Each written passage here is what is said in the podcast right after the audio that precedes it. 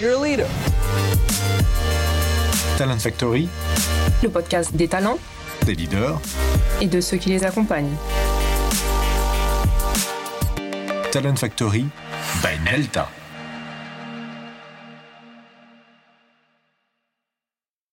Bienvenue dans la séquence Focus de Talent Factory by Nelta. Aujourd'hui, je reçois Bernard Tellier, ancien négociateur du GIGN, on y reviendra, chargé de cours en psychologie comportementale à Paris 2, Panthéon-Assas, et de manière plus générale conférencier et spécialiste de ce que j'ai envie d'appeler euh, la communication sensible, mais tu l'as très bien formulé quand on préparait cet entretien, spécialiste au sens large du facteur humain, parce que c'est un petit peu ton univers.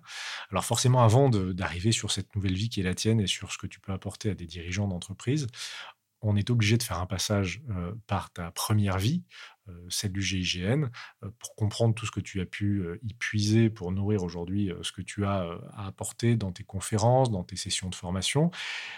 Pour un, un béotien comme moi qui n'y connaît rien, comment est-ce qu'on devient opérationnel au GIGN Alors, c'est n'est pas chose facile.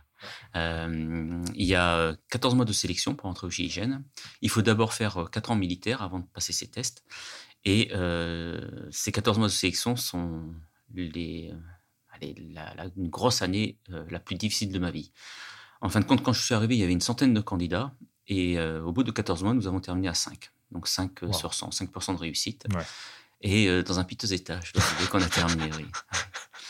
Et après, une fois qu'on a terminé ces 14 mois de sélection, on nous remet le brevet GIGN sur notre épaule et on nous dit une phrase assez forte maintenant tu vas sauver des vies au détriment de la tienne. Et c'est parti.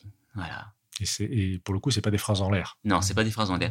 L'otage, euh, la famille de l'otage, les, les, personnes qui sont autour de ce preneur d'otage ont plus d'importance que nous. D'accord. Et dans, cette, dans ce parcours euh, au sein du, du GIGN, tu as eu un rôle plus particulier sur les négociations? Oui. Alors, au début, je voulais vraiment euh, faire de l'intervention. Et puis, euh, quand j'ai vu le négociateur travailler, je me dis, c'est formidable.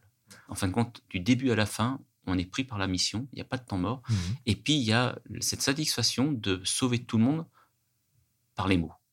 Et ça, c'est une satisfaction incroyable personnelle. Et donc, il y a une formation de deux ans au GIGN pour être négociateur. On a d'abord des tests d'entrée pour faire cette formation en.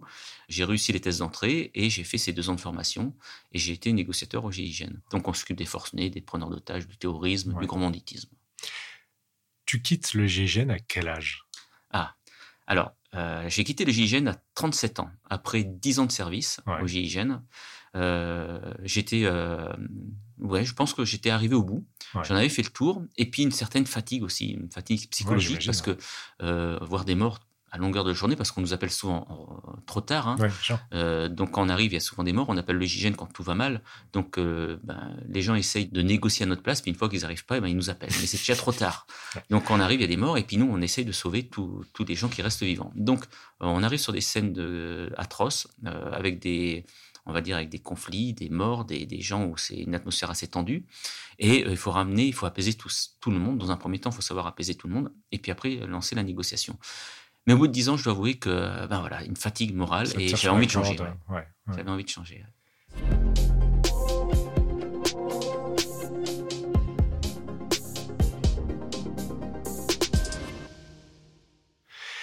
Ça doit être vertigineux de se retrouver après une vie, euh, euh, je parle du GIGN, mais au sens large de l'institution euh, que peut représenter la gendarmerie l'armée, et d'être jeune retraité à 37 ans, comment tu te dis, tiens, je vais me lancer dans le partage de ce que j'ai appris, je vais essayer de, mettre ça au service de gens que je connais peut-être, d'ailleurs tu me diras, peut-être pas très bien au début, les dirigeants, vous parlez peut-être pas le même langage quand tu as démarré. Comment tu as eu cette idée? Alors, euh, j'ai eu 100% de, réussite à mes négociations au GIGN. À chaque coup que j'ai fait une négociation, j'ai réussi à sauver tout le monde, y compris le preneur d'otage. Et quand je suis parti du GIGN, je me dis, pourquoi je ne mettrais pas ça au service des entreprises? Parce que j'ai remarqué qu'il y avait des entreprises qui euh, avaient des difficultés. Et euh, je me suis lancé, j'ai pris ma petite mallette et puis j'ai été démarcher des sociétés. Et là, ils ont absolument rien compris. Rien compris. Là, à chaque coup, on me disait, mais nous, on n'est pas là pour tuer. et j'ai dit, mais mince, mais nous non plus, mais j'arrivais pas à le faire passer mon message. Peut-être parce qu'il me manquait un peu d'expérience dans, le, dans le monde civil. Et puis à force, à force, à force, eh ben, j'ai commencé à rôder mon, adapter mon, ma communication. Et puis, il y a une société qui m'a fait confiance, et puis après, c'est parti. Et donc, au démarrage, c'était plus un, un témoignage que tu as porté, c'était d'expliquer comment vous travaillez dans des situations complexes. Tout à fait. avec des enjeux vitaux. et, c'est ce que je t'ai vu faire en l'occurrence, parce que tu l'as fait chez nos clients. très bien leur expliquer à quel point tout le monde est dans le même bateau. Et je reprends ce que tu disais, tu me dis si je l'exprime mal, mais que quand vous démarrez, le preneur d'otage fait partie de l'équipe. Tout à fait. C'est ce que j'essaie de faire comprendre aux sociétés. En fin de compte, qu'on soit un commercial devant un vendeur, qu'on soit un, directeur devant ses équipes, eh bien, euh, la personne la plus importante de l'équipe, c'est le client. Comme nous, c'était notre preneur d'otage. Et on faisait tout pour l'inclure dans l'équipe. Toutes les autres unités au monde considèrent le preneur d'otage comme un adversaire. Comment voulez-vous bien communiquer avec quelqu'un si vous avez un a priori sur lui? C'est pas possible. Et chose particulière aussi, tous les négociateurs du monde se, se trompent complètement. C'est-à-dire que sur une prise d'otage, ils, essayent de sauver les otages. Vous allez me dire, c'est normal. Ben non. Moi, je n'ai jamais essayé de sauver un, otage. C'était même le dernier de mes soucis, les otages. Et c'est pour ça que j'ai eu 100% de réussite. Parce que j'ai pris un autre chemin. J'avais compris quelque chose qui est très très simple. C'est que si je sauvais le preneur d'otage, je sauvais tout le monde. Il n'y avait plus aucun problème. Et le problème, c'est que si vous vous concentrez sur les otages, vous allez créer un manque psychologique au preneur d'otage. Forcément, il va se sentir délaissé. Et qu'est-ce qu'il va faire? Il va vous contredire, faire des barrages et puis vous tuer un otage. Alors que si vous sauvez le preneur d'otage, vous sauvez tout le monde. Et ce que j'essaye de faire comprendre aux sociétés, c'est que la personne la plus importante d'une société, c'est le client. Ça, c'est l'équipe externe. Mais en interne, c'est celle qui vous pose le plus de problèmes. Malheureusement, avec ces gens-là, qu'est-ce qu'on fait? Ben, On les isole, on les met de côté parce qu'ils nous pompent notre énergie. Mais plus vous allez les isoler, plus vous allez leur donner on va dire, une force négative, et plus ils vont faire des blocages. Donc, il ne faut pas réagir comme tous ces groupes à se concentrer sur les otages, ou sur les caractéristiques techniques de son produit, ou sur euh, les côtés négatifs des personnes, mais justement, au contraire, essayer de créer un lien, faire preuve d'empathie, ne pas confondre avec la sympathie, hein. l'empathie, c'est comprendre l'autre, pour pouvoir mieux communiquer avec lui. Et ça, dans, dans les conférences que tu donnes, tu crées cet électrochoc-là autour de cette prise de conscience. Oui, alors tu as vraiment ce mot électrochoc, vous avez bien fait de m'employer parce que c'est, euh, je chamboule. Je vois les gens sont complètement chamboulés et ils, comprennent énormément de choses. Alors mes conférences ou mes formations sont très participatives. Hein. Euh, l'auditoire n'est pas spectateur, c'est vraiment, il est vraiment acteur. Hein. Je leur pose des questions, on parle d'une mission GIGN, puis qu'on bascule dans leur monde? On parle plus du négociateur et du preneur d'otage, mais on va parler du directeur et de ses équipes ou du commercial et de son client. Et puis là, toute la, la, mission GIGN prend son sens. Et ce que je veux que ce que j'aimerais, et ce qui se produit souvent, c'est que quand on sort d'une formation, les gens se disent, ben, nous aussi, on est négociateurs du GIGN. OK, il n'y a pas de mort, on a, y a, sur le fond, c'est différent, mais sur la forme, c'est pareil. Et là, ils retrouvent des ressources, justement, pour aller plus loin.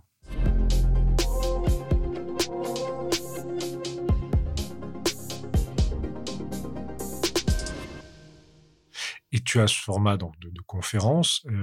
tu es aussi intervenu, alors pour le coup, je parle de ce que je connais le mieux de, ton, savoir-faire chez des clients, sur des formats plus longs, de deux jours, sur lesquels tu accompagnes des équipes, cette fois pour leur donner une boîte à outils beaucoup plus concrète, de choses qu'ils peuvent mettre en œuvre. alors, je parle de, de quelque chose qu'on a vécu ensemble.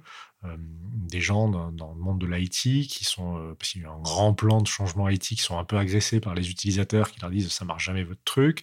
Euh, tu les as accompagnés pour leur dire bah, ne, vous braquez pas. quand on vous hurle dessus, ne prenez pas ça personnellement. Et là, tu leur as apporté tout un tas d'outils qui étaient assez spectaculaires pour réussir à la fois eux à se préserver et à mettre au centre de leur préoccupation le user. Quels sont les outils que tu peux nous, expliquer brièvement, mais qui peuvent permettre comme ça en deux jours à des gens de, de changer de façon d'opérer? Alors, euh, quand on dit aux gens ne vous braquez pas, euh, ne vous mettez pas en colère, répondez pas à de la colère, pas de la colère, tout le monde le dit ça. Ouais, ça. Et c'est pas là-dessus qu'on ne va pas ranger les choses là-dessus. En fin de compte, il y a quelque chose euh, de phénoménal. De toute façon, au GIGN, l'arme la plus puissante du GIGN, c'est l'empathie, c'est la communication. Euh, cette négociation est bien plus forte que toutes les armes qu'on a au GIGN. Hein. On a vraiment vu que ça a un impact. Il faut toucher l'inconscient des personnes qu'on a en face de nous avant de toucher le conscient. Et ça, c'est une règle primordial. Pour toucher l'inconscient, ça ne sert à rien de parler. Il y a énormément de choses qui rentrent en compte. Hein. La première impression, déjà. Et puis la façon euh, dont on va euh, communiquer, le ton de la voix, et puis notre apparence aussi. Tout cela, c'est réellement primordial. Et puis on s'est basé, nous, euh, au GIGN, sur le cycle du développement de l'enfant. L'enfant a quatre grands cycles, et on est resté bloqué dans l'un de ces cycles. et chaque cycle a besoin de d'un certain type de langage. Et si on se trompe de langage par rapport au caractère qu'on a en face de nous, et eh bien forcément, il y a une incompréhension. Et puis là, on envenime la situation. Alors que si on, et ça va très vite de, de, cerner la personne qu'on a en face de nous avec certaines, certains outils. Et là, justement, on va lui donner de l'énergie et ça va lui permettre d'avoir une communication, on va dire, apaisée. En deux jours, tu arrives à ancrer ça assez profondément dans les équipes? Oui, alors en deux jours, on, y arrive. On peut même faire des, euh, des cas pratiques. Alors, bien sûr, plus euh, c'est long et plus on peut rentrer, euh, on peut approfondir. Hein. Mais déjà, en deux jours, on peut faire un travail phénoménal. Je suis intervenu auprès de présidents de CHSCT où, où ils, ont, ils ont eu des outils incroyables. D'ailleurs, j'ai des remerciements phénoménaux des présidents de, de sociétés et puis des IT, comme tout à l'heure. Et, et c'est vrai que peu importe la population, ben, ça marche.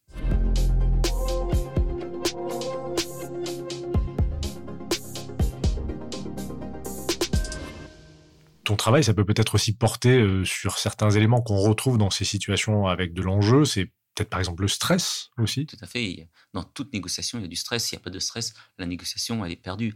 Alors, il euh, faut savoir que le stress a une réaction physique et psychologique. Euh, souvent, dans mes conférences, dans mes formations, je dis aux personnes qui sont devant moi, vous préférez vous trouver devant un grizzly qui vous fonce dessus, parce que vous êtes au Canada, par exemple, en randonnée, euh, et, vous voyez le grizzly, il est à 20 mètres de, vous, il a la gueule ouverte, il vous fonce dessus à 60 km/h, ou devant un client mécontent. Ah, tout de suite, tout le monde me dit ah, devant le euh, devant le client, pardon, devant le client parce qu'on risque pas de mourir.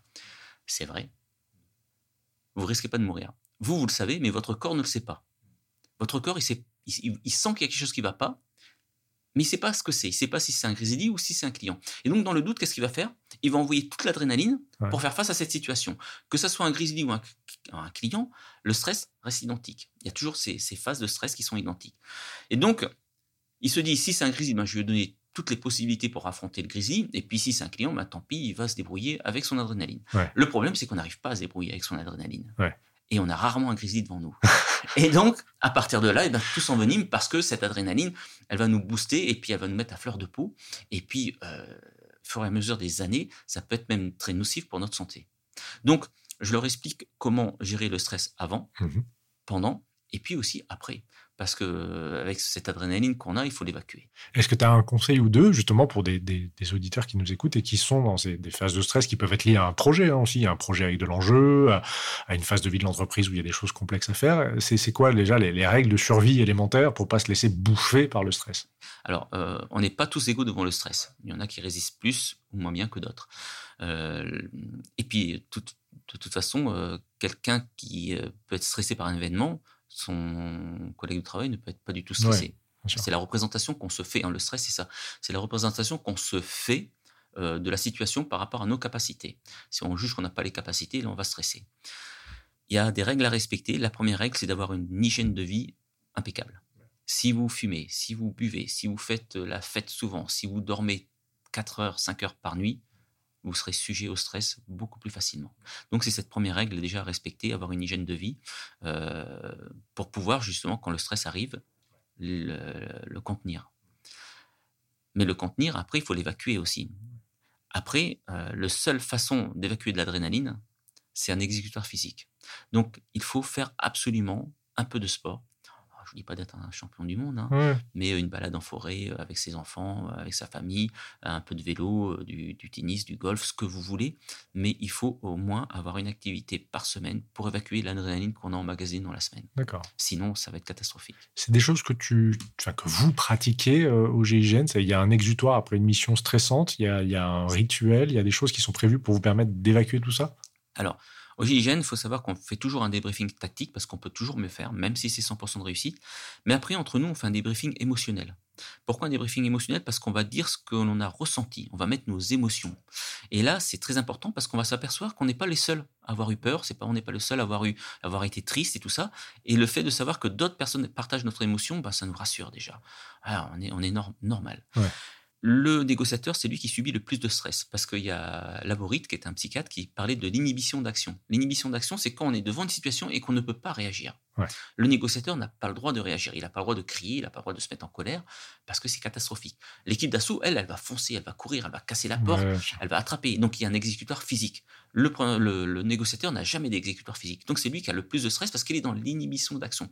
Il prend énormément de stress et il est obligé de le garder et surtout de ne pas le, le propager à ses équipes ou aux preneurs d'otages ou aux familles ou aux, otages. Euh, pour pas qu'il y ait, parce que le stress, c'est, on va dire, c'est vraiment une hémorragie. Hein. Quand il y en a un qui stresse, ça contamine tout le monde.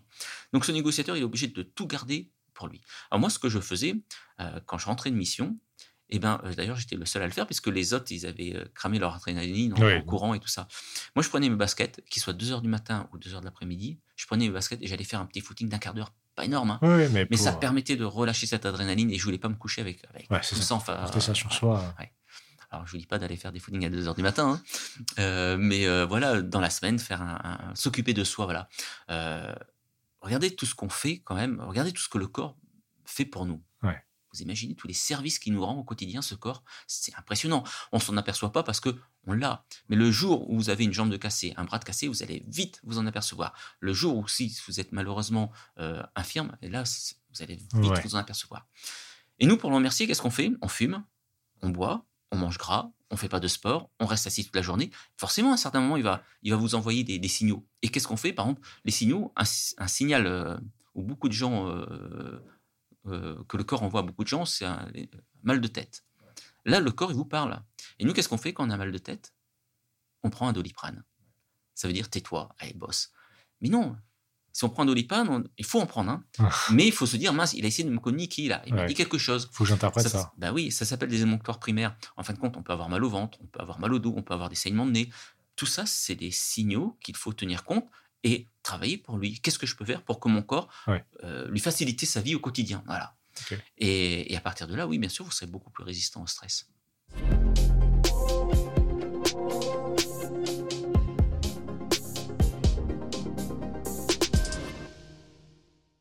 C'est ça la force de l'outil, c'est que tu arrives à l'adapter à tous les cas. Euh, alors, tu, utilises un terme, la psychociation. Euh, est-ce que c'est un peu la recette miracle euh, de ta, de ta méthode? Alors, la psychociation, ça résume tout. En fin de compte, c'est pas de la psychologie, c'est pas de la négociation, mais c'est un mélange des deux. C'est mettre le facteur humain en premier. C'est-à-dire, c'est toucher cette batterie émotionnelle de la personne qu'on a en face de nous. Et il faut savoir que l'émotionnel, c'est le seul point d'ancrage dans l'inconscient des gens. Donc, c'est-à-dire que si on veut qu'ils changent de sa façon de penser, c'est qu'il faut toucher d'abord son inconscient pour qu'il pense que c'est naturel, que ça vient de lui. En fin de compte, si on impose des choses aux gens, ça n'est pas jamais. Les gens détestent qu'on leur impose des choses. Par contre, s'ils pensent que ça vient d'eux, là, forcément, naturellement, leur comportement va, changer. Donc, la psychosociation, c'est ce côté euh, de l'empathie qui va toucher l'inconscient de la personne en face de nous pour qu'il change de lui-même, sans qu'il sache que c'est nous qui lui influençons. en fin de compte, c'est un peu de l'hypnose conversationnelle. On utilisait ça au GIGN. D'accord. C'est ce que tu enseignes aussi euh, dans les cours que tu donnes en psychologie comportementale. Tout à fait, c'est exactement la même chose. C'est les mêmes outils. Oui. Ouais. Et tu arrives en deux jours, bah, c'est ça qui me fascine, hein, parce que je ne suis pas du tout de la partie. Euh, en deux jours, tu as réussi à transmettre ça à des gens qui pourront le mettre bah, en œuvre de manière très opérationnelle. Tu, tu accompagnes des gens dans, dans, le milieu du transport euh, ferroviaire, on en a parlé. Est-ce que tu peux nous en dire plus? Comment tu les as aidés? Alors, ils avaient des très très gros problèmes avec, euh, avec des syndicats. Pour te donner un exemple, un jour, euh, j'ai un président de CHSCT qui sort de son bureau à 14h, il était euh, dans son bureau depuis 8h du matin, et là, ils ont construit un mur. Il sort, il y a un mur avec une, un petit parpaing en moins, et on lui a jeté des bouteilles d'eau et des sandwichs pendant 4 jours. Voilà, 4 jours là-dedans. Mais il faut savoir que son attitude a engendré ça. En fin de compte, il ne faut pas confondre ma personnalité avec mon, attitude. Ma personnalité est qui je suis, mais mon attitude dépend euh, de qui vous êtes. Et donc, en fin de compte, s'il y a eu ça, c'est qu'il y a eu un, facteur déclenchant. Donc, j'essaye euh, de leur faire prendre conscience de leur comportement, qui peut être source de conflit sans même qu'on s'en aperçoit. Hein. Euh, d'ailleurs, je pense qu'on a tous vécu ça. On est dans une soirée, il y a une centaine de personnes, c'est très agréable. Puis, à ce coup, dans la soirée, on en voit un qu'on sent pas. Hmm. qu'on n'a pas envie de, on n'a pas envie de lui parler. Il n'a pas encore ouvert la bouche qu'on ne veut pas lui parler. Donc vous voyez qu'on est d'abord vu et après entendu. Et donc cette apparence, c'est énorme. Cette attitude, c'est énorme. Donc, euh, déjà, j'essaie de leur faire prendre conscience de l'attitude. Il y a des attitudes à ne pas euh, avoir. Euh, tout simplement, un, président de CHCC me disait, moi, quand j'étais à la cafette, je m'appuie à la porte. C'est la dernière chose à faire. Pourquoi? Parce qu'il bouche la porte. Donc là, les gens sont obligés de lui dire pardon pour qu'il passe. Hmm. C'est tout bête, hein hmm. Mais ils ne pensaient pas à ça. Il y a des petits signaux faibles. Et voilà. Donc ça veut dire, je suis le chef, je suis à la porte, si tu as envie de passer, tu, me dis pardon. Et forcément, là, pour le premier qui, premier qui est arrivé, il l'a bousculé, il a renversé son café puis c'est terminé. Donc, il y, a des, il y a des petites choses à, prendre conscience. Il y a des petites choses à prendre conscience. Et euh, à partir de là, déjà, ça va permettre de rendre plus fluide la négociation par la suite. La en, fin de compte, il faut vraiment qu'on l'avoir à l'esprit. On est d'abord vu et après entendu. Moi, j'avais compris quelque chose sur mes prises d'otages. Quand j'arrivais sur une prise d'otage, il fallait que je prouve à tout le monde, c'est-à-dire au préfet, aux preneurs d'otages, aux otages et aux familles des otages, que j'étais le meilleur avant même d'avoir prononcé un mot. Et ça passe justement par cette psychosciation, cet aspect euh, psychologique, cette apparence, et puis après, euh, ce comportement. Ouais, bah, écoute, merci beaucoup Bernard, c'était extrêmement clair et comme toujours avec toi, passionnant. Merci. Donc j'espère qu'on te retrouvera très bientôt pour des conférences ou des ateliers d'approfondissement sur la psychosciation. À très bientôt. À très bientôt, merci. Au revoir. Merci à Bernard Tellier pour ce témoignage. C'est la fin de cet épisode. À très bientôt pour de nouvelles aventures sur Talent Factory by Nelta. N'hésitez pas à vous abonner à ce podcast sur vos plateformes habituelles et vous retrouverez sur la page LinkedIn de Nelta toutes les informations sur la programmation, les prochains invités, des approfondissements, des résumés, des éclairages sur les différents concepts qui sont abordés au cours des épisodes. On vous dit à très bientôt sur Talent Factory by Nelta.